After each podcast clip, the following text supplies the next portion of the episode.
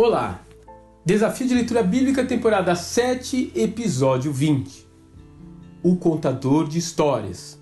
Marcos, capítulo 4. Quem não gosta de uma boa história? Seja nos livros ou nos filmes com tecnologia 3D, elas aguçam nossa imaginação e nos transportam como protagonistas para dentro dos seus enredos e mistérios. Jesus soube usar essa ferramenta muito bem. Ele atraía a atenção dos ouvintes enquanto recheava situações do cotidiano das pessoas com verdades eternas. As parábolas correspondem a mais de um terço de todas as palavras de Jesus que chegaram até nós. Aliás, nada como uma narrativa bem contada para nos permitir guardar e retransmitir conceitos profundos. Especialmente no caso daquela sociedade em que pouquíssimos tinham acesso à leitura.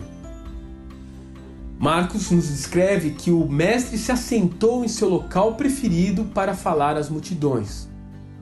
Um barquinho de movimentos suaves, com o mar fazendo papel de pano de fundo. Seus ouvintes ainda não têm uma opinião a seu respeito, de forma que se agrupam naquela audiência curiosos, escribas, discípulos sinceros e fariseus. Eles são, na verdade, os diversos tipos de solo em que cairão as sementes do semeador. São os diferentes tipos de corações. Jesus falava por parábolas por vários motivos. Um deles era para cumprir a profecia do Salmo 78, verso 2: Em parábolas abrirei a boca, proferirei enigmas do passado. Mas havia além disso uma outra razão. Era o poder que existia dentro dessa figura de linguagem que a tornava acessível aos simples de coração e inatingível aos orgulhosos e interesseiros. Dessa forma, a pregação saía de forma criptografada. Quem estava desejoso de recebê-la ganhava o seu entendimento. Os demais viravam as costas e iam embora, desprezando aquele mero contador de histórias.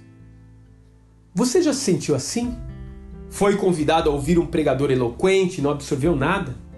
Foi uma reunião eclesiástica e tudo parecia estar fora de ordem, desafinado e irritante?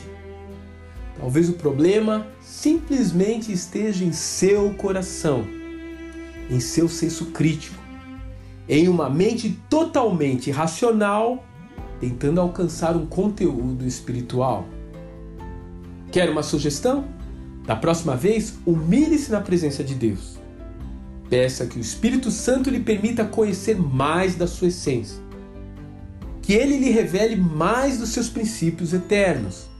Ah, eu tenho certeza que a sua experiência aos pés do Mestre dessa vez será diferente. Nele se cumpre a profecia de Isaías. Ainda que estejam ouvindo, vocês nunca entenderão. Ainda que estejam vendo, jamais perceberão pois o coração desse povo se tornou insensível e de má vontade ouviram com seus ouvidos e fecharam seus olhos. Se assim não fosse, poderiam ver com os olhos, ouvir com os ouvidos, entender com o coração e converter-se, e eu os curaria. Mateus capítulo 13, verso 14 e 15. Que Deus te abençoe.